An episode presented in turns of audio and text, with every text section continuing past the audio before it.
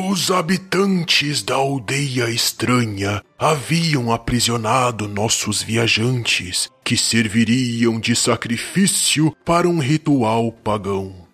Amarrados em cordas e sem muitas esperanças, passam a noite em claro pensando em seu amargo destino. Eis que Aldabonero surge das sombras e corta as amarras de todos, que juntos fogem silenciosamente, guiados por Bera, de volta à vila de Tora. Tem gente devendo para o ladrão, hein? Ao chegarem acompanhados do nascer do sol, nossos aventureiros conhecem duas bravas falcoeiras, Lusa e Marim, que estavam treinando suas aves. Eis que nosso lindo bardo se inspira e pega sua viola.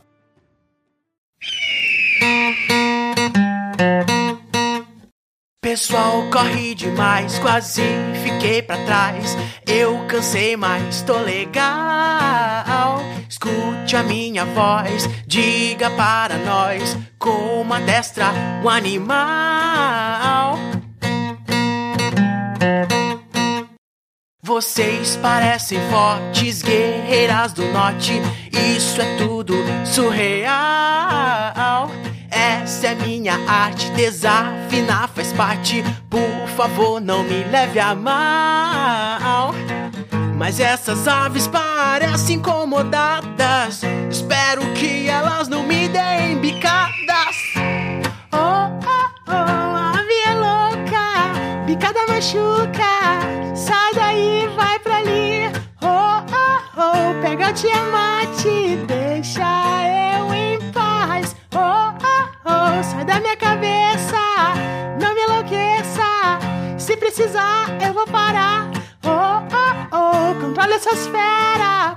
Pode me salvar.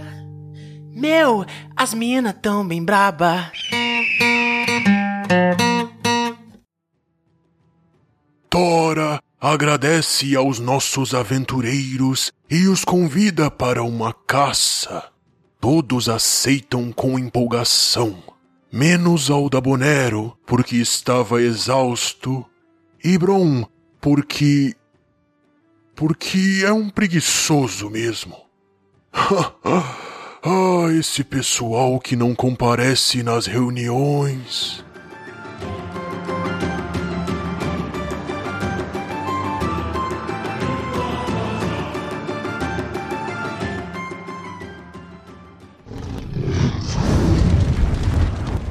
Olá, aqui é o Tiamat e assistir Aves de Rapina pra mim foi a mesma coisa que bater com o mindinho na arlequina da mesa. Foi bem ruim isso aí, né? Quando tu contar a piada, tu me avisa pra eu rir, Tiamat. Ah, já foi?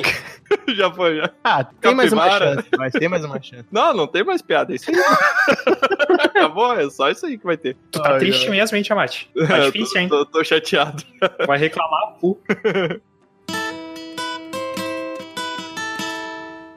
Olá, aqui é Troá, o bardo, e depois de Joker, o que vinha é lucro ou prejuízo? Ó, Cara, filosófico. eu tô tentando entender, pera, dá um tempo pra processar. Não sei, velho, não sei. É piada. difícil, né? É lucro, eu gostei. Frase de efeito? É, eu não sei, o Troy, ele tá sempre inventando coisa nova. Oi, eu sou o Baldur e eu acho um exagero chamar qualquer ser existente de pudinzinho. Ninguém merece esse título. É verdade. Aí, aí entramos pela primeira vez, eu acho, na história desse podcast. Eu e Baldur entramos em um consenso. É grave a situação, pra vocês terem É, ideia. grave. Aventureiros e aventureiras, então hoje estamos aqui para discutir sobre essa obra de cinema. Não vou falar de arte. Pelo menos chamou de obra. Ah, mas tem vários prédios inacabados, são obras também, né? mas hoje a gente tá aqui então na presença da Luísa, que ela é formada em jornalismo e cursa jogos digitais. Se apresenta aí, Luísa. Oi, gente. Eu sou a Luísa. Eu assisti o filme e, bom, a gente vai falar mais sobre, mas é isso aí. Eu sou formada em comunicação e agora eu tô estudando essa parte dos jogos e gosto de combinar as duas coisas. Mas acho que tenho interesse por toda essa coisa aí de cultura nerd, pra generalizar um pouco. Muito bem. Muito bom, Ótimo, muito bom. ótimo. Espero que goste de piada ruim também. Por falar em piada ruim, antes que a Luísa volte do Canadá, eu vou apresentar também a Mari, que tá aqui com a gente. a Mari, que tá cursando fonoaudiologia. E até agora eu não entendi por que, que eu fico falando o curso das pessoas.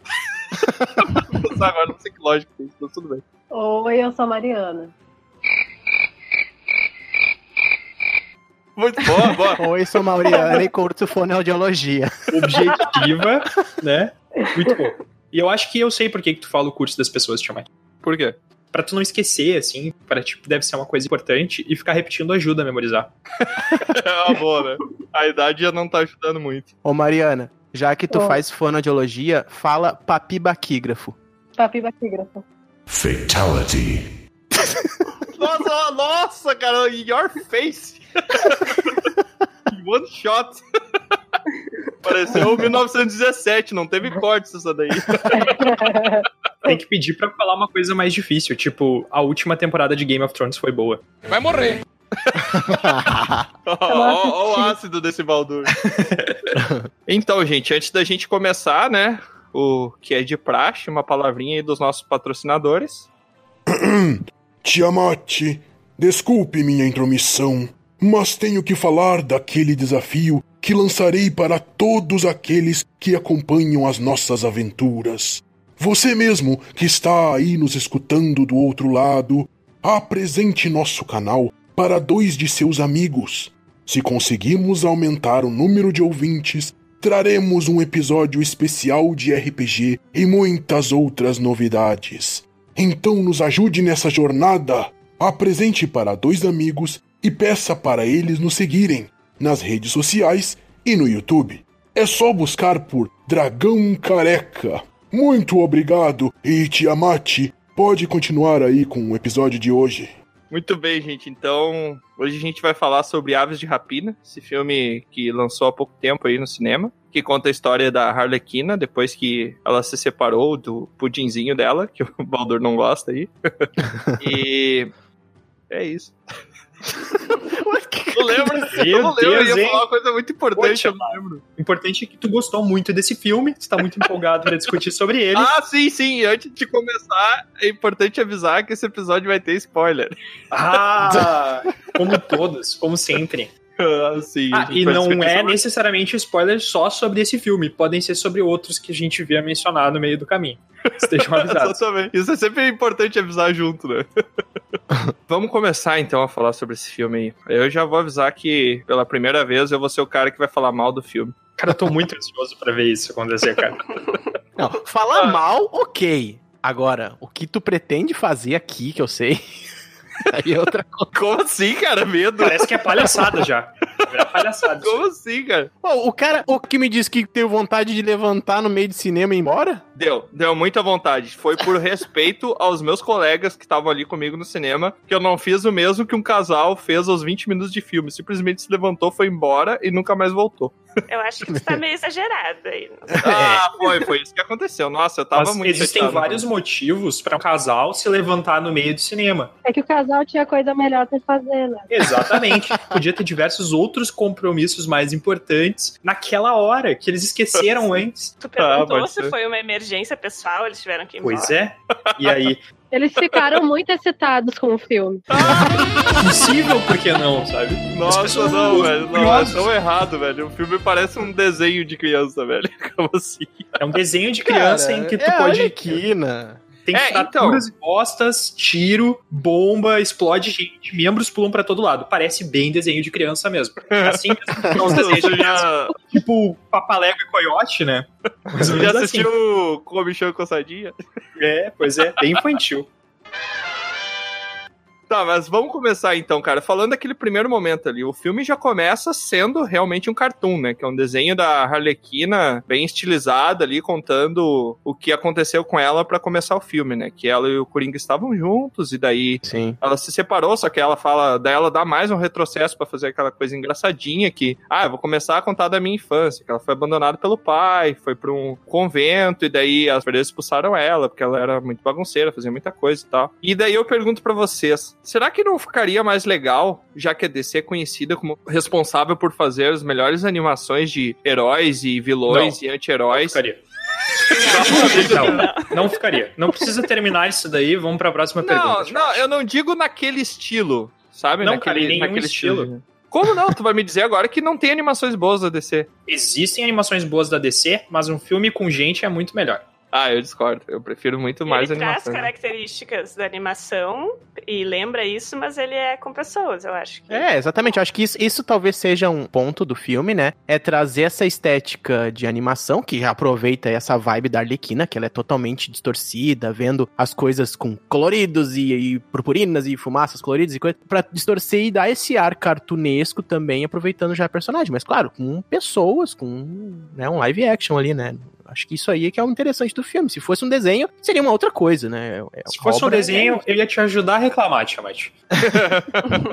Não, mas ok, tudo bem. Aquela parte dela pegar as pessoas e fazer um desenho na cara, um risquinho, porque ele brigou comigo. Eu não sei, eu tô achando que eu não gostei desse filme, talvez por eu ter ido com a expectativa errada pro cinema. É, Talvez é fosse por provável. isso. Eu acho que eu queria muito mais ver uma pessoa com uma doença mental, um transtorno obsessivo, uma coisa assim. Sim. Mais estilo Joker, só Mais que Eu queria o filme do Coringa, só que da Arlequina. Só que com a Arlequina. talvez, É, talvez. por que que não é, sabe? Não, não é porque o filme do Coringa tinha a visão do Coringa, que era muito mais melodramática, era muito mais tortuosa, que a Arlequina tem que ser assim. A Arlequina é um personagem diferente, que sempre foi exibido como ser muito mais infantil. É um infantil psicótico, mas é um infantil. Então o filme é todo contado pela... pela.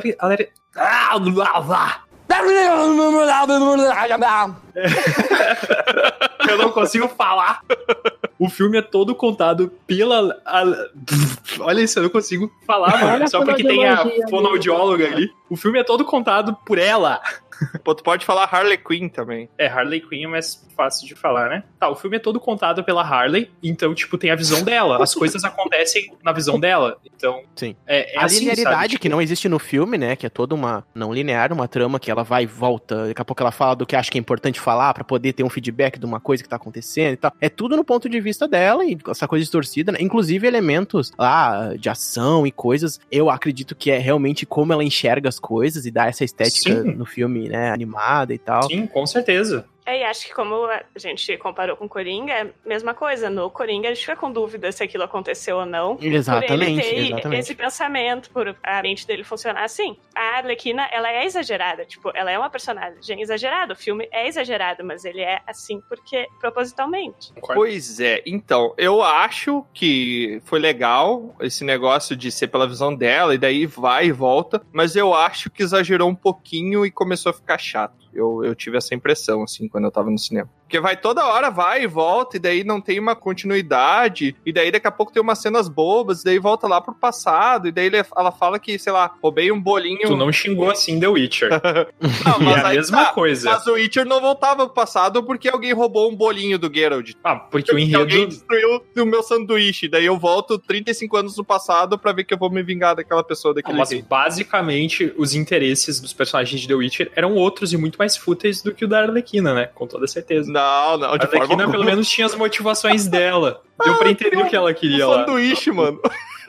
eu Eu, eu acho que assim, minha primeira reação quando eu vi o filme foi achar ele um pouco enrolado e um pouco repetitivo. Mas aí eu saí do cinema e pensei, vou tentar entender por que tanta gente gostou. Porque, apesar de algumas críticas Sim. terem sido ruins, muita gente gostou. Eu vi assim no Twitter, no YouTube. E eu acho que assim, ele tem um público muito específico. Tem gente que gosta, tem gente que não gosta. No caso, o Tiamat não gostou porque ele não era o público desse filme. E teve gente que gostou muito que era o público. É, eu imagino que, que tem as pessoas que curtiram muito o Joaquin Phoenix fazendo o Joker, e aí achou que podia ser um, nessa vibe, nossa, a DC acertou o tom agora de filmes, e aí se decepciona com aquela, né, esse, esse too, much, too much dela, assim, né. Mas eu acho que também tem outro público que pode ter se decepcionado com o Esquadrão Suicida, e pode ter achado aquilo bem raso, bem mal trabalhado, e aí pensou que podia ser tão ruim quanto, e acaba, olha, até que é bom, até que É um pode ser pouquinho melhor. melhor. que o Esquadrão Suicida É, ali, né? sabe, Um eu- pouquinho, dá uma Eu vou chegar no ponto onde eu vou dizer um dos, dos motivos do porquê eu não gostei desse filme, que eu achei ele uma oportunidade desperdiçada, mas depois a gente vai entrar mais nesse ponto. É porque até, até então tá parecendo que tu não gosta é da personagem Arlequina.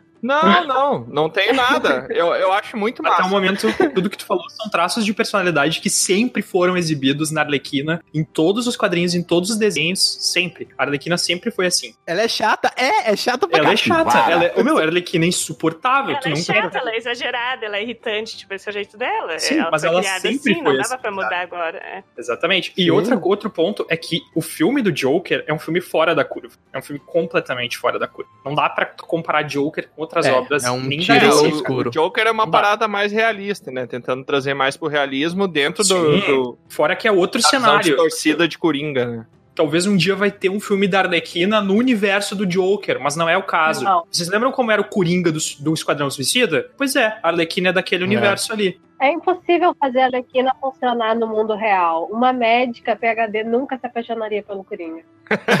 Olha só. Cara, forte, forte. Eu concordo. Não, pois é. Eu acho que tem um bom fundamento esse, É, porque eu acho que tem esse argumento. é um bom problemas dela que vêm da concepção do personagem lá quando ela foi criada. E vamos deixar claro que ela foi criada por dois homens, então já tem problema aí, né?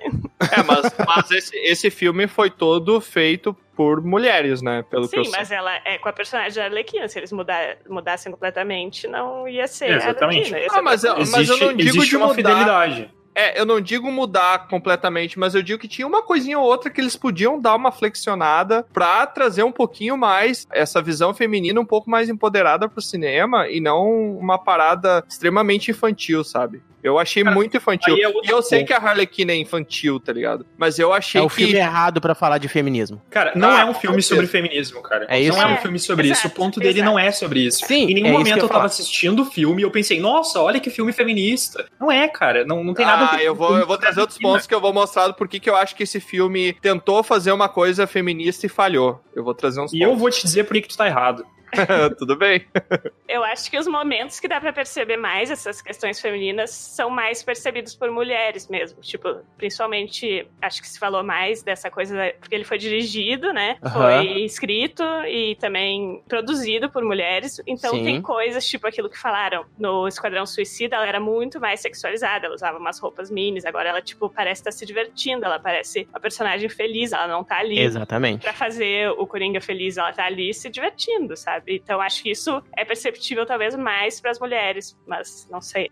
Eu acho que a Canário, ela só apareceu realmente no filme como uma super-heroína quando ela ajudou a Arlequina, né? Eu acho que foi um momento Que ela tava bem bem submissa lá e tal, né? Isso, exatamente. Ela tava sendo assediada, abusada já, e a Canário foi ajudar ela. Então acho que esse foi o, o grande momento do filme. Aí eu já vejo também um problema que tem com o conceito da Canário, que, tipo, ela é super forte, ela dá uma surra naqueles caras lá que estão tentando abusar da Harlequina, e depois ela tem o poder do Aham. grito também, que é mostrado mais tarde, que eu não sei por que, que ela só deixa pra mostrar no final, é mais por questão de protagonismo da Harlequina, porque eu acho que se ela usar os poderes antes, a Harlequina talvez até ficasse um pouco apagada perto dela, mas, cara, por que que ela se submete àquele cara, entendeu? Eu, não sei se é por uma mente mais masculina, eu não consigo entender por que, que ela se submete a, a ser subordinada daquele cara, sendo que ela é tão foda assim. Eu não, É, eu não acho que esse entender isso. filme não desenvolveu bastante a história dela pra explicar, talvez, mas sobre ah, como foi, a, como ela cresceu, como a personalidade dela se moldou, mas acho que é a questão a mesma coisa da Harley Quinn com o Coringa. Ela tá ali num relacionamento abusivo, ela tá presa naquilo e não consegue sair. Sim.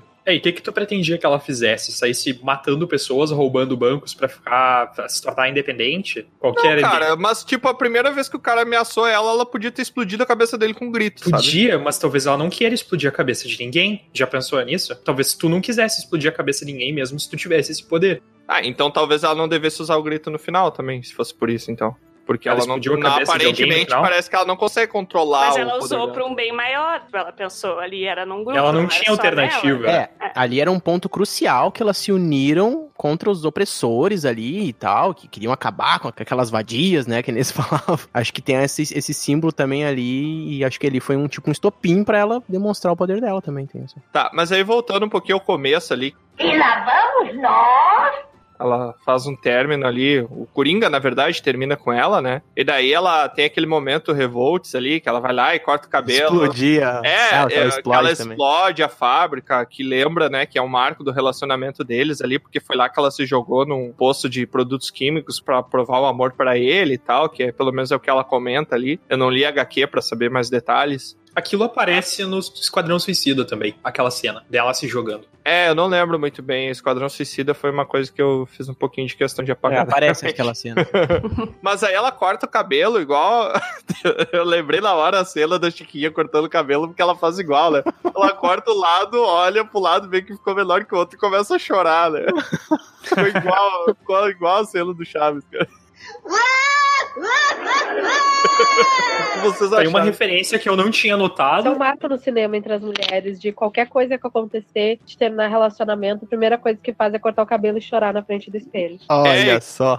Cara, não sabia disso. Tem mais o estereótipo. Ela começou a comer um monte de porcaria. Ela Sim. Ah, pegou, mas ela- aquela ela cena abriu- que ela tá vendo o cara fazer o sanduíche de bacon é tão legal aquela cena. Eu achei Não, muito não. bom essa relação Não, dela, mas eu tipo, com a comida. Achei muito legal. Mas eu, eu tô falando antes disso. Logo quando ela termina com o Joker, aparece ela sentada no apartamento dela lá e ela pega aquele spot de cobertura de chocolate ou cobertura de Ah, queijo, uma coisa sim. assim, e derrama tudo na boca, sabe? Ah, sim, ela compra uma tá hiena e sei lá. Aí eu pergunto pra vocês. é muito sacanagem essa pergunta. Qual foi a pior coisa revoltada que vocês já fizeram num término de relacionamento? essa pergunta é muito legal. Tu começa dando exemplo, né, Tiamat? É, É, eu tô pensando, eu tô pensando aqui. ah, eu lembro o que, que eu fiz. Eu escrevi um. É uma coisa que eu sempre faço quando termino um relacionamento. Eu vou lá, eu tô muito triste e eu preciso escrever pra expulsar aquilo. Daí eu tenho. eu tenho alguns arquivos no PC com vários contos de tristeza, sabe? que são super Não, depressivos. Isso, não, assim, isso não é a pior coisa, Tiamat. Não, o que eu fiz foi. que deve revoltoso. Sei lá, eu meu. nunca, nunca cortei o cabelo. Eu sempre deixei crescer. Ah, e porcaria eu comia no relacionamento também, então não conta. Porcaria eu chamo de segunda-feira. Faz um jejum. Tá, mas aí eu quero saber de vocês. Já comecei aqui. Cara, eu tenho uma saída muito boa pra qualquer momento da minha vida em que não esteja muito bom. Que é pedir um hambúrguer e beber cerveja. Então, geralmente é isso, sabe? E eu faço isso o tempo todo. Então, eu acho que é meu modo operante mesmo. Então tua vida deve ser bem triste se faz esse tempo todo. Minha vida é muito triste, cara. A minha solução é evite isso aí. É por isso que eu sou casado há 30 anos. Mentira!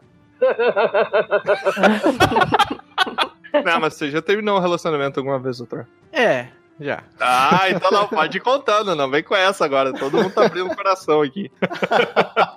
Pode ir contando o que que tu fez, assim, de, de mais. Ah, eu vou ter que falar da dona Sônia. Pode abrir no bico aí, fala aí. Roubei o violão dela. Não, não vem com mentira, não. Eu quero verdades aqui. Eu contei verdade, não vem com esse papo. Mas é a pura verdade. Não, você, eu acho que tu tem cara de que pegou uma mochila e saiu viajando pelo resto da Europa. Não. Uma, uma porque. Pô, Porque eu não moro na Europa, né? Mas já morou. Já Não, eu morou? nunca tive problemas com relacionamentos. Meus, meus términos foram sempre tranquilos. Tanto é que eu Ah, sou claro. amigo de todas as pessoas que eu já terminei. Com certeza. É, eu- me parece pouco verídico. isso. Esse é o tal do cagão.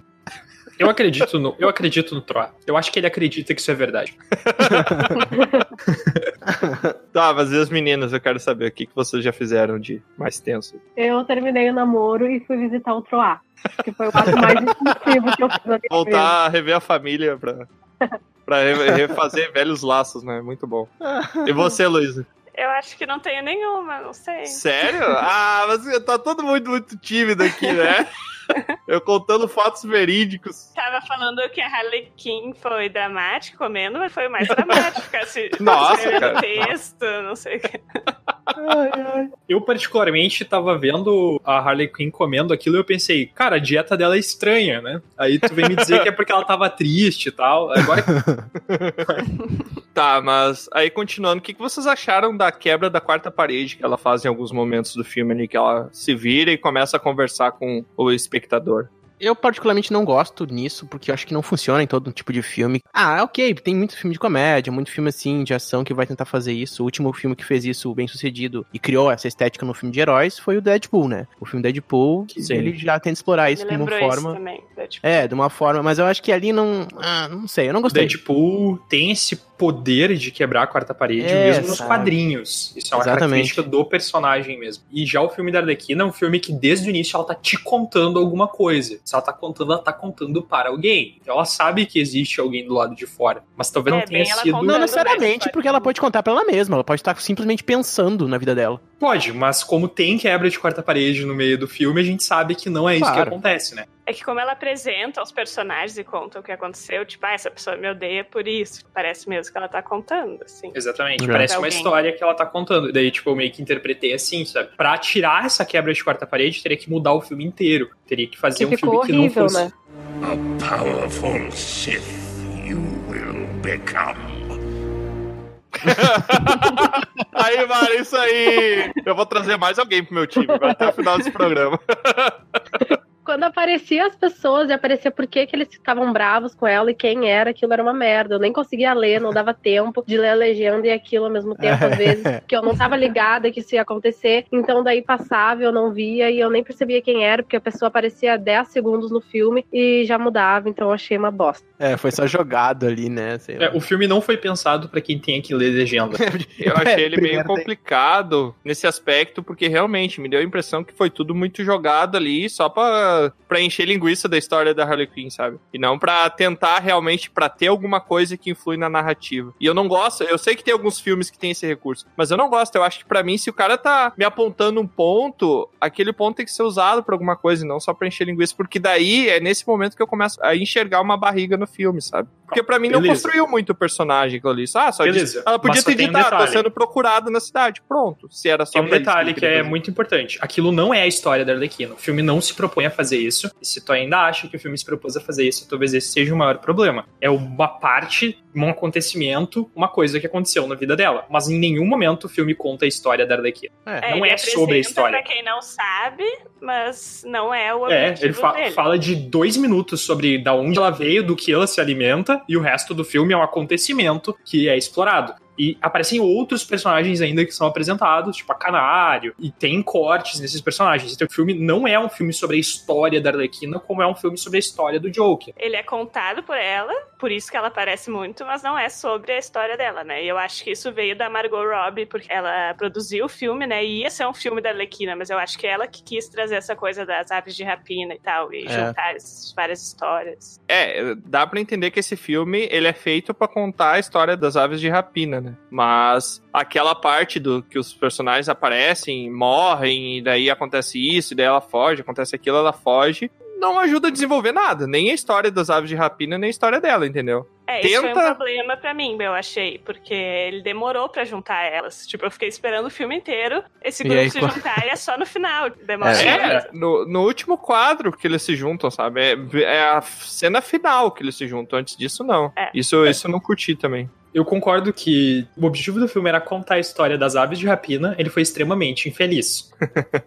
Eu acho que foi isso. Concordo. Porque, tá, mas então, Baldo, do, do que que tu acha que se trata o filme? O que que ele tentou contar ali? Cara, eu acho que é um filme bem mais despreocupado com grandes objetivos e é um filme basicamente pra apresentar a perspectiva das coisas que a Arlequina tinha. E é simplesmente isso, sem grandes objetivos, sabe? Até porque o filme tem um roteiro meio preguiçoso e todo mundo percebeu isso. Eu me diverti vendo o filme, mas não parece ser um filme que tinha um grande objetivo maior. Era um filme só pra Sim. dizer, olha, esta é a Arlequina e é assim que ela enxerga o mundo. Ponto. Qualquer coisa que tu assumir acima disso vai ser triste, porque não é esse o objetivo do filme. É, não tem um objetivo a não ser isso. É porque se divertiu mesmo assistindo, achou legal algumas coisas Sim. e eu acho que tudo bem. Então, o objetivo do filme ser esse, ele divertir. Todo mundo morreu. Acabou.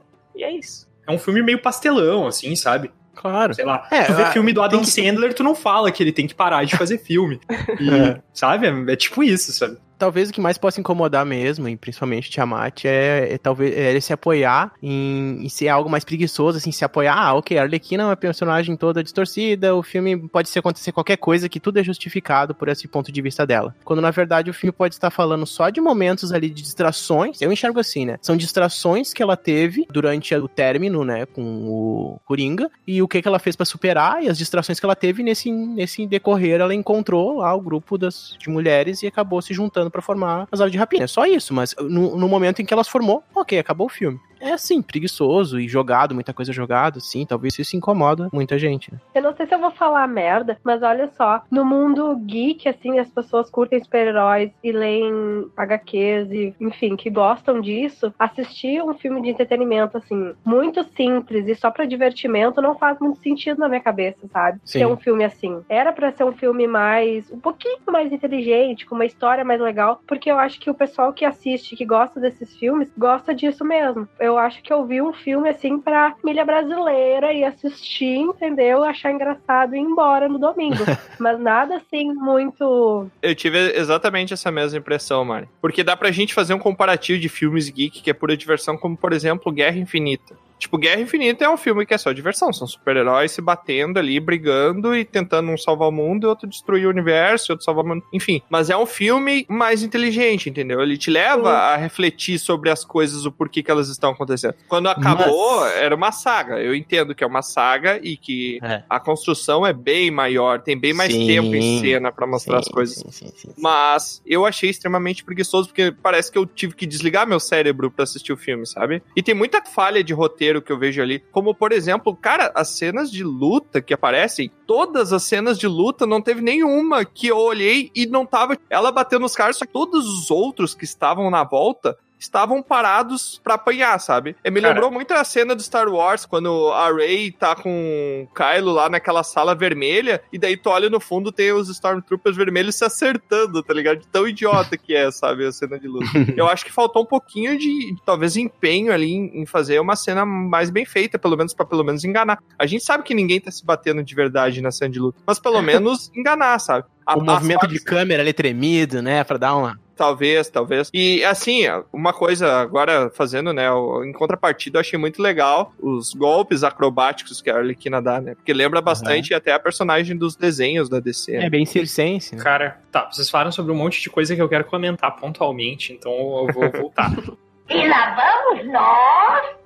A primeira coisa é que o padrão de filme de super-herói realmente não é o padrão da Arlequina, eu concordo. Sim. O filme da Arlequina é um filme diferente. Mas, no geral, eu não gosto de filmes de super-herói. Tem poucos filmes da DC e da Marvel que eu assisti e gostei. Entre eles, o Joker e Deadpool. Mas, tipo, não é um padrão que eu curto. E eu achei bem mais divertido assistir Arlequina do que outros filmes. Não é um filme com enredo complexo, é um filme com enredo preguiçoso, é um filme muito mais para ser uma comédia divertida do que para construir qualquer outra coisa. E com tudo isso eu concordo, e para mim tá tudo certo. É só um foco diferente. Até acho que é um público específico, beleza, mas é só um foco diferente. E outra coisa sobre as cenas de luta, elas são contadas pela Arlequina, por isso que só ela briga um monte, ela nunca se machuca, ela usa armas de purpurina e ninguém nunca sangra, basicamente. Então a ideia era essa. Pode até criticar a ideia de que não foi uma boa ideia fazer a Arlequina ter aquele tipo de visão e passar aquele tipo de ideia como luta para nós mas não dá para criticar o fato de que se esse era o propósito, foi bem feito, porque era isso que eles queriam passar, a visão da Arlequina sobre como a luta aconteceu. Não quer dizer que ela não se machucou, não quer dizer que todo mundo não brigou, não quer dizer nem que ela tava sozinha lá, sabe? É aquilo que o Troa falou. Talvez eles tenham sido preguiçosos de se apoiar nisso, e eu acho que foram, mas esse era o objetivo. Não era mostrar uma cena de luta realista. É, eu concordo, porque em nenhum momento elas parecem realmente em perigo, mas eu acho que é porque ela, a Arlequina, ela é meio inconsequente. Ela faz as coisas e não se liga que ela tá, tipo, realmente em perigo. Então pode ser isso, de ser uma visão dela. Isso, é, é o que eu penso, particularmente. Faz sentido a gente trazer esse ponto que é a visão dela, então muito do que tá ali não aconteceu porque é a visão distorcida que ela tá tendo sobre aquele fato, aquela lembrança. 90% do que tá ali. É, o 90... Joker também faz isso. Mas a, eu lembro que até a gente comentou que ele exagera demais em explicar que ele faz isso, porque ele faz um flashback, né, da cena dele sozinho. Teve um flashback que a gente reclamou. Exato, que a gente fala que ele faz demais, que só ter mostrado que a mulher não conhecia ele já seria o suficiente pra gente saber que tudo aquilo tava na cabeça dele. Só que aí que tá no filme da Arlequina eu senti a falta de pelo menos um momento mostrar que o que estava sendo apresentado pra mim na tela não era exatamente o que aconteceu. Por mais que eu saiba que seja uma visão distorcida da Arlequina, faltou um pontinho ali, uma coisa de, ah, apareceu o Caveira Negra e fala, não, isso tá maluco, isso não aconteceu desse jeito. Ele só falar isso, entendeu? Já seria o Por quê? Pra mim pra eu poder É, trazer mas é que assim, esse aspecto. Só que é que nunca foi apresentado isso, Tá, entendeu? mas- que ela mas- tá maluca. É a gente que tá viajando aqui. Primeiro que tava óbvio que era isso. Ela tá contando, e ela sempre tá contando. E isso desde o começo. O filme começa com ela contando. Segundo, eu venho trazer um argumento que tu usou nesse episódio, e você que está ouvindo pode voltar ao início. O Tiamat falou que desligou o cérebro pra ver o filme, e por isso tu não percebeu. E pra mim eu encerro o argumento com isso. Tem que ligar o cérebro pra ver o filme, Tiamat. Não, cara, eu, eu em nenhum momento me foi apresentado nenhum recurso narrativo dizendo que ah, os fatos que ela tava descrevendo não aconteceram daquele jeito, entendeu? Então, pra mim. Cara, nenhum narrador é 100% confiável. Como é a Arlequina que tá narrando, é de esperar que a maioria das coisas não sejam verdade. Isso é um exemplo clássico na literatura. Isso acontece muito. Mesmo livros tipo Dom Casmurro tem uma batalha todos os dias entre acadêmicos da literatura pra decidir se houve ou não uma traição, porque é o Dom Casmurro contando, cara. Eu acho que isso fica a cargo da interpretação poética, literária, filosófica do filme, sabe? Eu não acho que é um problema não dizer. Eu até prefiro que os filmes nunca falem esse tipo de coisa, porque eu gosto de que a dúvida exista, sabe? Eu acho bem mais legal, particularmente. Tá aí o pesquisador falando, né? Eu, eu acho também bacana que a dúvida exista quando tem a discussão, entendeu? Eu acho que nesse caso, se, não, se por acaso for real, tu vai ter que concordar comigo que daí o filme é uma bosta. Mas aí, se não tem discussão, não precisa avisar, né, Tiamat?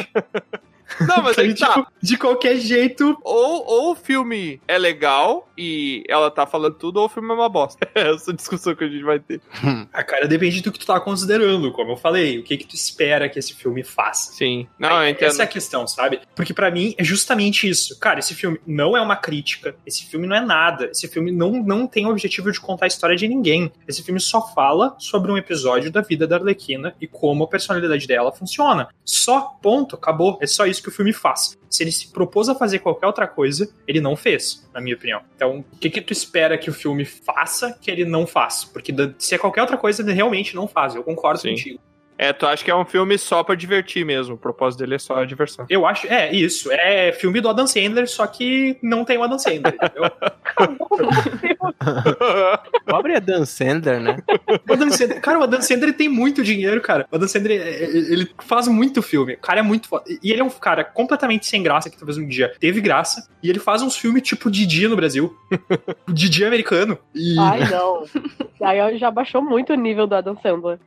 Mas é verdade, É. o Adam Sandler não faz aqueles filmes, tipo, até agora, tipo, sempre faz filme. Ele já é um tiozão, ele não tem graça, e ele fica com umas minas mais novas. É isso. O que, que o Didi faz? Não, Esposa de Mentirinha, Clique e aquele filme que a mulher esquece todo dia o que, que ela viveu. São Como bons. se fosse a primeira vez. Isso. Beleza, pode até ser bons, mas não são filmes que têm graça. Tu pode ter gostado, mas eu não achei graça nesses filmes. O Adam Sandler é. Fica mais legal quando é mais pro drama, né? Misturado com romance. Por isso é, que eu gosto. sim, é, mano. pra mim, o filme de drama preferido meu que eu tenho do Adam Sandler é Ridículo Six.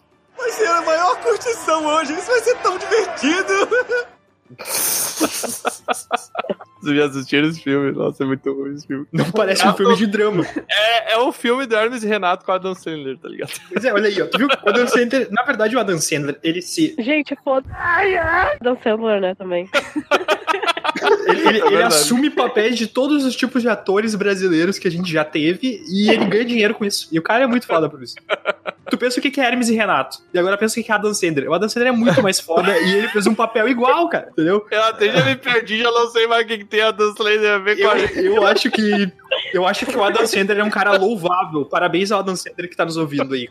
Anota aí pra fazer um episódio sobre o Adam Sandler. Não, dele. não, não. Eu pilho, cara, muito. Vamos, Não, ver, não, vamos ver não. tipo, uns 10 filmes do Adam Sandler e discutir todos em sequência dando spoiler. O que, que eu fiz pra você, Luiz? O que, que eu fiz pra você, minha vida? Porque você vai sair desse episódio e eu vou ter que continuar gravando essa bagaça aqui. Mas a Luísa Ah, eu- vai participar com a gente do filme do Adam Sandler. Ah, vai, vai ter que gravar, eu. Não, eu só dei Não. ideia. Ah, Luísa! Eu vou fazer um flashback agora do estilo Arlequina pra falar uma coisa que foi dita antes do Adam Sandler. Eu tava pensando assim nas pessoas aleatórias que foram assistir o filme, sei lá, minha mãe, que foi comigo, eles entenderam que realmente tudo aquilo que se passou era da cabeça da Alequina e que, na verdade, ela não deu um tiro no policial de glitter, que aquilo era só da cabeça dela, ou acharam o filme, na verdade, uma bosta por causa disso, entendeu? Então, Sim, eu acho que a é gente um tá levando ponto. em consideração que a gente entendeu que o filme era da cabeça da Alequina, mas assim, todo mundo entendeu? É, uma pessoa, por exemplo, que não conhece o universo, não, não sabe quem é a Arlequina. Ah, ok. é, eu tem que essa- não conheço o universo, aparentemente não entendi. Re- Resumindo, quem gostou desse filme é assim, quem conhece, mas não demais o universo, mas só queria se divertir e nada muito aprofundado. Aí tem um grupo um pouco pequeno que gostou. Exatamente. Tem umas exatamente. 10 pessoas que curtiu o filme e eu curti o filme, então tem outras 9. Vamos encontrar. Quem gostou, bate palma, quem não gostou, paciência. Mas assim, eu acho que algum filme de super-herói é pra alguém que não entende. Tá, tirando o Joker, o Joker não é um super-herói, então não dá pra falar ele. Exatamente, o Joker funciona como um filme que não precisa conhecer nada do universo pra gostar do Exato, mas Joker. Joker, é um filme fora da curva. Joker é um Sim, filme que é pronto, tão bom claro. que eu tenho, tenho até um receio de falar que é um filme da DC. Porque ele é muito bom. Tipo assim, meu Deus, o Joker é da DC, meu coração palpita, eu fico nervoso, eu penso, como? Como que isso aconteceu? Mas assim, tirando isso, fala um filme que tu não precisa ter background pra assistir de super-herói. É muito difícil, assim. Eu não sei, se vocês têm um exemplo, por favor. Uhum, tô tentando pensar aqui. É, eu, não, eu não lembro, assim, pensar rápido, pelo menos. Botei na pressão, né? Todo mundo ao vivo tem que saber. Mas eu não lembro de nenhum filme que não precise de background. É que eu acho que quem também é muito fã e ama DC, o super-herói, não gostou também. Então ficou meio que esse É. meio do caminho, assim. Não, pode ser, Ah, concordo. talvez Logan funciona sozinho. Nossa, exatamente, ela falou uma coisa muito inteligente agora. Eu não Eu amo DC. Muito bem pensado. DC, eu não te amo. Não, é DC, eu não te amo muito. Aí dá certo esse filme. É, tu sabe o que é, tu conhece, sabe o que que é o super-herói. Eu curto tudo que acontece em Gotham, na real. Tudo que tá fora de Gotham eu acho uma porcaria. Calma, Maria do Bairro. Poxa.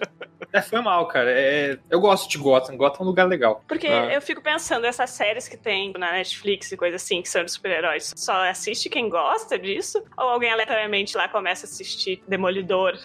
As séries, elas são sobre o personagem, mas elas têm muito mais tempo pra construir toda a história dele, né? É, sim. Elas explicam o poder que ele tem, não sei o quê. Tu vai ver, tem muita série que não é de super-herói que explica uma jornada de alguém, explicando as capacidades que essa pessoa tem, o que ela pode fazer, Sim. quais são os amigos dela. A série funciona muito melhor pra apresentar o universo do que um filme. Um filme geralmente é uma coisa que já pressupõe muita coisa, porque tem ali duas horas, exceto se tu for o irlandês, que tem três horas e meia, mas se não for, tem duas horas pra contar a história. Sim. Isso é um tempo curto pra apresentar todos os elementos, assim. É que nem, sei lá, algumas pessoas falaram em Joker, a gente até comentou no nosso episódio, que Joker era uma crítica política. E eu discordo porque só mostrou como Gotham é e como Gotham sempre foi. E Gotham é daquele jeito. Mas pra mim, as pessoas que fizeram essa crítica não são pessoas que conhecem o universo. Então, tipo, eu acho que sempre exige um pouco de background um filme, assim. É baseado em uma história, sabe? Nunca é nenhum background. Obviamente, quem tava esperando uma história mais complexa sobre super-herói, não precisa Ah, mas- falar, não tem. Evocar um filme que já tem essa pegada política, porque Gotham é assim, mas trazer no momento do mundo que tá hoje, isso é uma questão política. Pode ser, mas Claro. eu tu prefiro tá, que. Tu tá revisitando algo, tu tá retornando algo, porque a história é cheia de vai e vens, é cheio Ah, disso. beleza, mas Então, daí ele não a é questão- atemporal, ele é um filme assim que. tu sabe se aproveitar do momento que tu vive, mas não Isso é um é uma elemento questão que foi política. criado. É, eu acho que por isso. Não é um elemento novo. Acho que por isso que esse filme veio agora, talvez, por essa questão feminina que tá muito Esse alta, também, tá exatamente. discutida. Talvez há uns Claro. anos atrás esse filme não teria saído. Ah, há Então, uns anos atrás esse filme nunca teria sido produzido, né? Teriam botado É. dinheiro num filme desse. Muitas É. pessoas não teriam ido no cinema uns anos atrás, se for um pouco mais atrás. Muitas pessoas teriam rido da ideia se fosse um pouco mais atrás. Sim, mesmo que ele não tenha trazido tudo isso que talvez eh, algumas pessoas esperaram da questão feminina e do exatamente, girl exatamente. power, ele talvez nasceu por causa disso, mas não, não entregou, talvez. É, o fato dele já ter sido feito por mulheres e ali tem um protagonismo feminino e tal, isso já é uma coisa destacável, isso é uma coisa interessante. Mas talvez ele peque em realmente não explorar aquilo que ele podia explorar. Mas claro, ele não quer ser Mas, um filme cara, sério que fala sobre isso. né? É, eu acho assim, gente, não é porque eu- sou super a favor de filmes feministas, eu acho que a mulher tem que ter um papel muito mais importante nas artes, em todos os aspectos, e eu sou um defensor dos direitos iguais para homens e mulheres. E só que assim, ó, eu acho que não é porque é feminista que justifica tudo, sabe? Não é porque, Claro, ah, mas é um ninguém- filme feminista, ah, se é feminista, então pode fazer qualquer merda e botar, entendeu? Não, não, claro que não. Mas também não é porque ele tem essa coisa mais de trazer uma ideia que ele tem que ser perfeito e não ter nada assim de errado. Não, concordo. Só que assim, ó, não sei se tu concorda comigo. Por exemplo, todos os personagens ruins do filme são homens. É um filme totalmente monocromático. Todos os homens são Mas é malignos. proposital isso, eu acho. É, exatamente. Mas eu, eu acho isso meio tosco, sabe? Primeiro fato, um filme feito por mulheres, só por mulheres, não tem nenhuma obrigação de ser feminista. É um filme Não, feito por concordo, mulheres. concordo, e deu. E agora, se isso é ou não feminista, é uma questão adicional, sabe? Eu acho importante ter filmes feitos por mulheres, representatividade feminina, representatividade das ideias, isso tudo é muito importante. Mas não quer dizer que elas vão fazer um filme, as pessoas vão fazer um filme e vai ter que defender essa ideia. Sem nenhum estereótipo, né? Exato, eu acho que não é necessário. Segundo ponto. É um filme que, como tu falou, beleza, todos os homens são uma parte maligna e tal. Mas a gente não pode esquecer que a Arlequina estava com raiva do Joker, sabe? Pode até criticar o estereótipo, mas ela tava com raiva desse tipo de coisa, ela tá contando a história e essa é a perspectiva dela. Novamente, pode criticar que o filme se apoia nisso, mas isso é uma ótima justificativa pelo que aconteceu. Então, beleza, pode chamar o roteiro de preguiçoso e eu vou chamar junto. Mas outro ponto, aí eu já discordo, entendeu? Eu acho que o filme se apoia extremamente no fato de que a Arlequina, naquele momento, naquele estado emocional, como sendo a personagem que ela sempre foi, tá contando a história pra gente. Eu acho que todos os problemas que tu vai ver no filme são relacionados a isso. Mas isso é um problema do roteiro ser preguiçoso no máximo.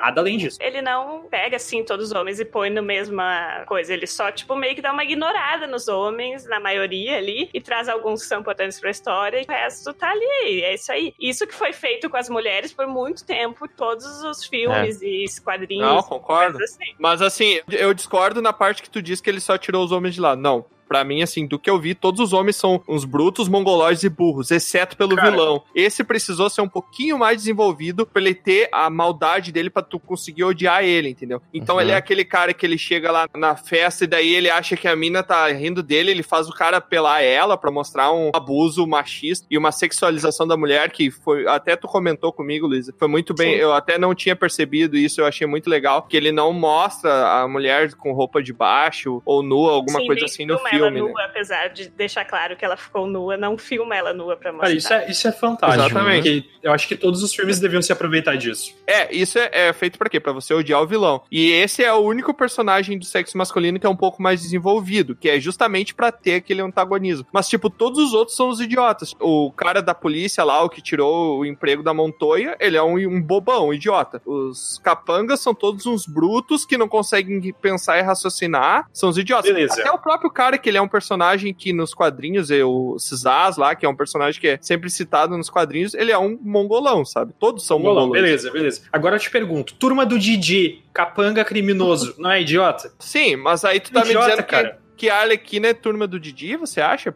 Foi, Não, eu foi não nesse acho. mesmo nível? Eu não acho. Como eu já falei, vou repetir pra ver se eu me faço entender. Nossa, como ele está nervoso.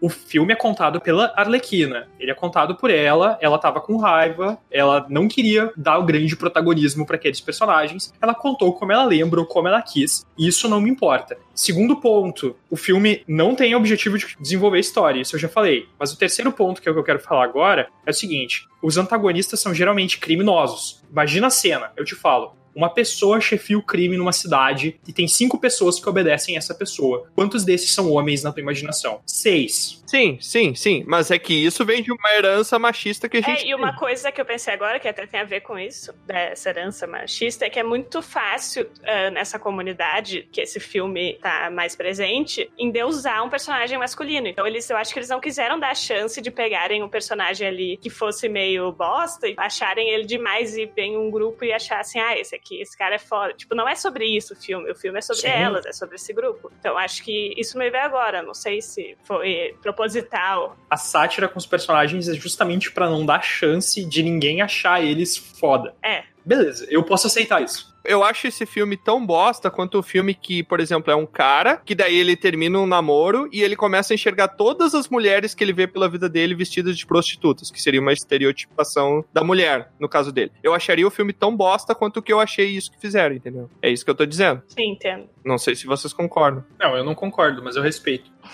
Eu acho que assim, sobre o feminismo no filme, eu acho que ele apareceu sim, e as mulheres, eu acho que a gente conseguiu ver melhor isso, sabe? Porque talvez uma coisa séria realmente não caberia nisso, porque parece glitter e ela lutando e coisas infantis e bestas e divertimento, não caberia um filme extremamente sério e feminista. Eu acho que pra gurizada que tá acostumada a ver a Lequina de short, calcinha basicamente, ver ela lutando de calça e ver só mulheres lutando contra os homens e batendo neles e vencendo a luta, eu acho que já é algo bem representativo, assim. Sobre os homens serem um pouco idiotas e brutos, assim, em maioria, para mim, em maioria na vida real, eles também são. Alfinetada, cara. É esse o ponto, essa é a questão. Tá aí. Eu acho que é essa a questão. Então, eu acho que a mulher ela consegue enxergar melhor isso do que os homens. Porque com certeza Não, com vocês certeza. se veem assim, sabe? E tudo bem, tá tudo certo, vocês são privilegiados por serem homens. Hey! Mas nós mulheres enxergamos isso, sabe? E eu acho que isso foi bem legal, como foi um filme produzido por mulheres, as mulheres verem isso mais facilmente. É, Eu acho que, infelizmente, pra muitas mulheres, a realidade é essa. Tipo, de a maioria dos homens na vida delas são ruins e são irritantes ou o que for, É. diferentes situações, sabe? É, da questão do vilão ser mais desenvolvido, realmente era algo necessário, né? Tinha que ter um vilão mais cabeça, alguém que também tivesse a altura delas pra ele estar comandando Gotham ali, né? É Sim, até pra ser um desafio real pra ela. É, porque se só tivessem homens babacas ali e elas chegassem e dissessem, ó, vamos todo mundo tomar no Dragão! Vou dar um soco na cara de cada um e vai dar tudo certo, não teria filme, né? Não, mas é que eu acho assim, gente, é justamente contra isso que tem tantas frentes no cinema lutando, sabe? Não só no cinema, mas na sociedade que a gente vive agora, contra a estereotipação. Porque, por exemplo, nem toda mulher vai ser, sei lá, um sexo frágil e nem todo homem vai ser um idiota. Por isso que eu acho que deixar tudo monocromático, ah, as mulheres são inteligentes e estão sobressaindo, apesar de ser a visão da Harlequina, já que esse é um filme que ele vem com uma frente mais feminista, todos os homens serem idiotas, exceto o vilão, só porque precisa de um vilão. Eu acho que seria mais bacana se tivesse os tons de cinza entre esse preto e o branco, sabe? O Sr. Grey vai recebê-la agora. Tanto pro lado masculino quanto pro lado feminino. Eu não acho que eles são taxados tanto quanto idiotas, assim. Mas mesmo Eles se for. realmente o capanga, os caras que estão lá pra ganhar meio milhão por causa da menina. Enfim, eu acho que é isso. Eu acho que eles não são ditos tanto quanto idiotas. Eles são caras que estão lá e vivem no mundo do crime. Eles também não tem como eles são uns caras muito inteligentes, porque não cabe ali. A mais inteligente no filme, tecnicamente, era pra ser a Arlequina, e ela não é, né? Então eu acho Sim. Opressão ao homem hétero branco não existe, então se eles quiserem fazer os caras do filme ridículos, quem sou eu para julgar? E se for, e Eles se for ali, Só não mesmo. estão no centro das atenções. E é isso. Eu não, eu entendo, só que, tipo, não é só os capangas que são. Os, os policiais são muito idiotas também. né? Todos, todos Ah, os homens são policial idiotas. né? sempre é muito imbecil É. em qualquer filme, É, em cara. Os qualquer policiais filme. sempre chegam depois, nunca resolve porra nenhuma. Se os policiais fossem legais no filme, não ia ter os super-heróis. Então não existe super-herói. Policial é só é massa em filme de policial, cara. Só isso. Série É de policial. Tirando isso, eles são representados como os caras que nunca participam de absolutamente nada, tá ligado? E outra coisa é que os vilões menores, esses que estão lá pra fazer qualquer coisa por dinheiro, eles não podem ser muito fodas, porque senão eles dominariam uma parte de Gotham, como acontece com todos os grandes vilões de Gotham. Claro. Eles têm que ser meio chinelão mesmo, sabe? Mas beleza, não deu foco neles, a gente não sabe quanto eles são. Figurante. Ah, eu não acho que eles tinham que ter foco. Eu não acho que eles tinham. Pera aí, gente. Eu tenho que deixar isso bem claro. cara. Eu não acho que os homens tinham que ter foco nisso. Eu só acho Sim. que eles não precisavam ser todos do mesmo jeito. Parece que você tá jogando um jogo de luta que vem sempre o mesmo personagem, entendeu? Esse é o meu ponto. Mas aí é que tá, eu acho que a crítica funciona muito mais assim, por eles ser todos, vamos supor que eles sejam, e isso é afirmado pelo filme, que eles, ah, são todos oh, planos, bobos, assim que são os homens. Ok, mas é, tá aí que tá a cutucada feminista de dizer, poxa, e nos filmes que nós todos somos frágeis e indefesas e estamos lá sexualizando só, eu acho que é um pouco isso, sabe? Talvez a crítica Ah, sim, funcione nesse isso faz sentido pra mim. Isso faz sentido pra mim. Isso funciona pra mim. Não tô dizendo que, gente, a sociedade perfeita é assim, tá? Mulher é superior a homem e os homens são todos uns bobos. Não, óbvio que isso não é feminismo, isso já é outra coisa. Mas aí a cutucadinha que o filme dá é justamente fazer esse contraponto pra mostrar o outro lado da moeda, entendeu? Isso também é ruim, galera, entendeu? É, eu acho que essa cutucada ela vem na mesma linha daquela piada de tu xingar homem hétero branco. Acho que isso é uma coisa que se faz meio pra esses homens se sentirem como todas as outras minorias que são julgadas e tal, pelos que elas são. Então, quando tu fala, ai, todo hétero é escroto, tu tá generalizando como É. sempre foi feito, tipo com as mulheres, ou com os gays, ou com, sabe, tu generaliza pelo que a pessoa é e que ela não Sim. pode mudar. E esse filme vem um pouco nessa linha, ele traz isso pra causar esse incômodo, pra tu ver, olha, isso que tu tá sentindo é o que a gente sente há muito tempo. Sabe o que, Sim. o que me incomoda agora em todo esse discurso é que eu não notei isso em nenhum momento. Eu tava assistindo o filme e pra mim era um filme extremamente.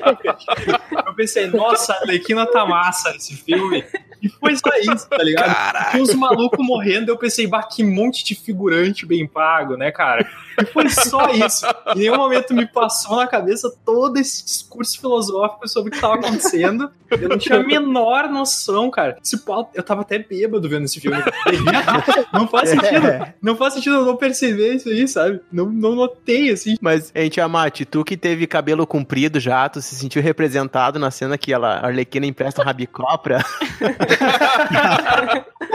Eu senti totalmente representado, Ah, cara. é tu horrível. ficou feliz então nessa cena, né? Viu? Olha a fiquei, representatividade aí. Até pintei, pintei meu cabelo de várias cores.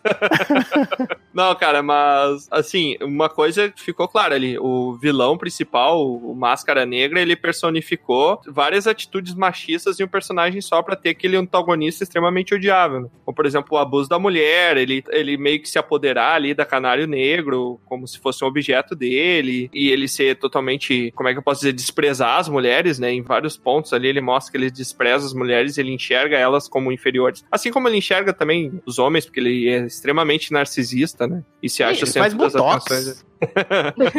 É, eu acho que assim como outras coisas, como todo o resto do filme, ele é exagerado. Tipo, ele é exa- exageradamente machista. Tipo, ele traz um monte de coisa. Ele tem, É, é, tipo, é. muito ruim. É, porque é exagerado. hein? Foi legal a parte que eu, eu eu achei muito legal. Foi um dos melhores momentos do filme pra mim. Dos únicos. Que a- ele prende a Arlequina e daí ele começa a contar o plano maligno nela e ela, não, eu já sei que você vai falar isso aí. Ah, isso aí eu também já sei que você vai falar. Ah, continua, acaba logo. Isso eu achei muito legal, porque é uma sátira, né? Que nos quadrinhos o vilão sempre contra o plano dele, né? Então Deixa falar isso eu achei não legal. acho ele exageradamente machista. Eu acho que um cara poderoso, dono de uma cidade. dono. dono é ótimo. Mas assim. Ele manda numa parte de Gotham. E isso é muito faz um foda. escambau e mata gente, ele seria machista sim. Ele ia tratar a mulher mal e mandar ela ficar sem roupa. E ele ia falar mal das outras e chamar de vadia. Pra mim, isso é básico de um cara que se acha o máximo. E aí fica assim, naturalmente, assim, porque a sociedade é, mas machista. trazem várias cenas, né? E ele tá ali no ponto alto da pirâmide, então ninguém tá acima dele. E as mulheres ainda mais embaixo. É, temos vários exemplos hoje em dia, né? É, Sim. não é mesmo? Antedegemon. Tá, mas agora falando um pouquinho de estereotipagem. O que que vocês acharam de uma cena que ela tá fugindo da policial, tipo, numa coisa super urgente, todo mundo quer matar ela, e ela simplesmente vê uma bolsa bonita e ela para e fica hipnotizada pela bolsa até pegar a bolsa e roubar, e daí ela sai correndo. Eu me identifiquei. Muito bom, era pra ser o contrário. Toma, Tiamat. In your face. Eu gostei, eu gostei. Ah, meu, eu achei Olha muito aí. estereotipar, tipo, olha aí. Gente, eu tô tá aqui do meu lado a minha pochete brilhosa, que é parecida com a dela, que ela viu no filme. E foi exatamente a mesma coisa. Eu estava passando com a minha mãe e eu vi aquela pochete e falei: "Ah, Meu Deus, eu vi que ela tava na promoção e fiquei enlouquecida, peguei a pochete e comprei. Então, assim, na hora eu me identifiquei super. Só que eu comprei a pochete, muito eu não roubei. Tá Fantástico. bom? tudo bem, tudo bem, então, tudo bem. Eu achei um pouquinho demais, assim. O Tiamat tá só arriscando as críticas Tiamat- dele, assim, sabe? Não! Sabe por que, que o Tiamat ficou chateado com essa cena? Porque quando ele viu essa pochete, ele não tinha dinheiro pra comprar e não teve coragem de roubar. Não, não. Assim, tipo, bah, ele ficou chateado porque ele não viu, a Mariana já tinha comprado. Ah, eu acho que um filme de mulheres tem que ter um momento feminino, além de momentos feministas, né? Mas tu acha que parar tudo e ficar olhando pra uma roupa é um momento feminino? Eu acho que isso daí me pareceu uma crítica negativa pra mulher, sabe? Pá, é, a mulher não importa o que tá fazendo, não importa qual seja a prioridade, o, o quão difícil seja a situação, ela vai parar porque viu uma roupa. Por isso eu acho que é fazer um estereótipo negativo, sabe, do meu ponto de É vista. que eu acho que depende do, do resto, sabe? No caso, toda a construção dela, ela não é só isso. Tá, isso acontece nessa parte, mas é que ela é muito emocionada com as coisas. O sanduíche lá, ela ama o sanduíche. É o jeito dela, e isso tá É. ali junto. Ela gosta de roupa. Tem mulheres que gostam de fazer compras, e é isso. Assim como tem homens que gostam, e tudo bem. E você acabou de descobrir que o Tiamat terminou o relacionamento porque não elogiou a roupa das parceiras. Achando que tava sendo feminista. Tô nem aí pro seu, pro teu pano que tu comprou aí. Putz. Tá bom, tá bom. Ela tá linda, mas eu não vou falar pra não ficar elogiando só a beleza dela. Ela quer que eu fale do coração. Vou elogiar o intelecto dela. Ai, gente, se vocês começarem a fazer isso, eu vou começar a escrever poema. Poema Vogon? Vogam isso, exatamente.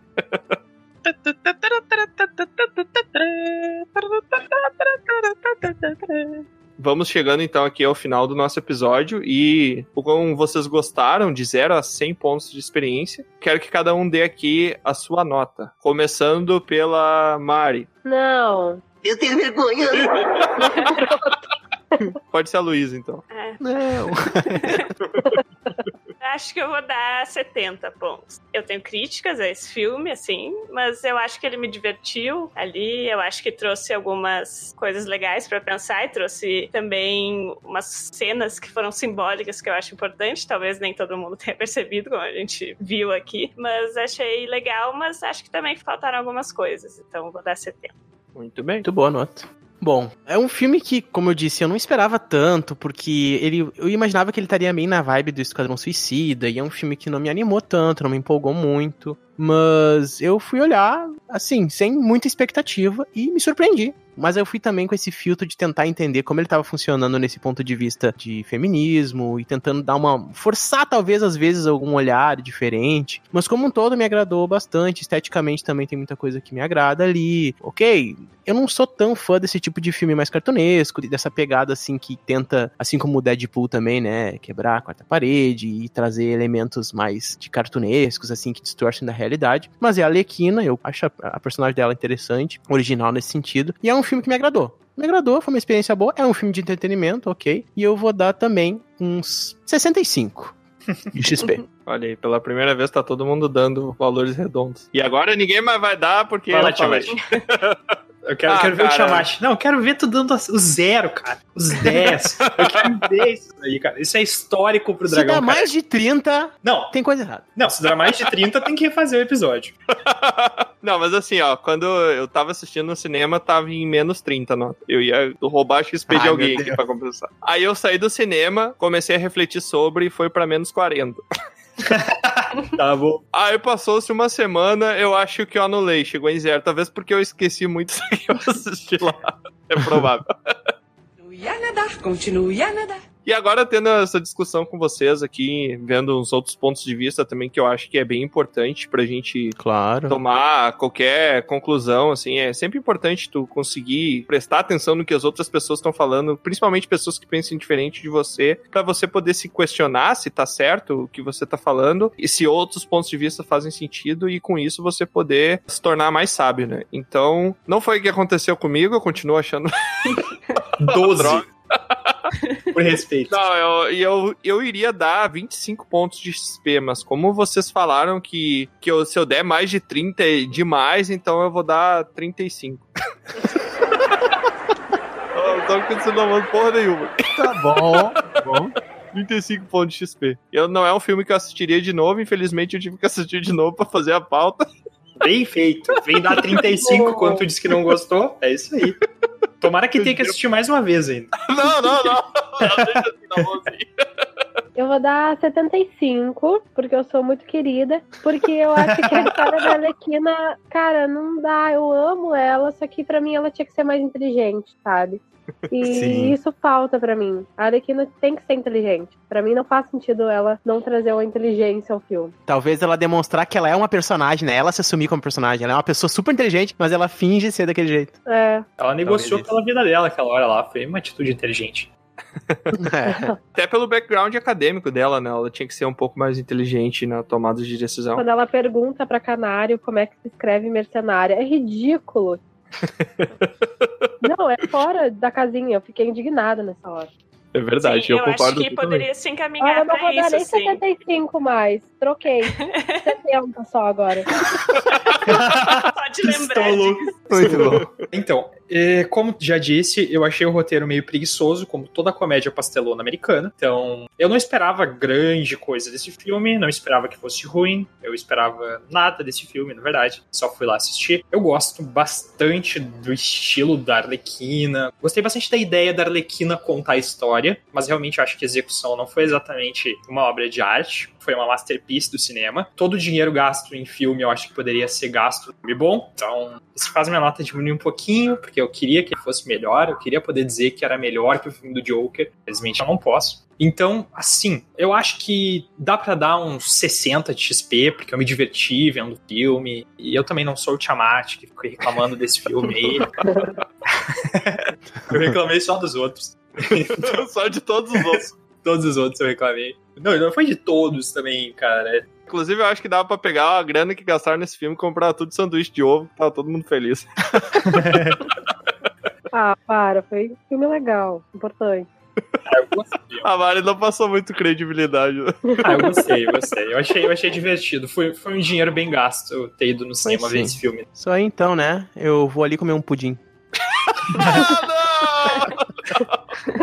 Falou, falou. Espero que não seja um pudim de pequenas proporções.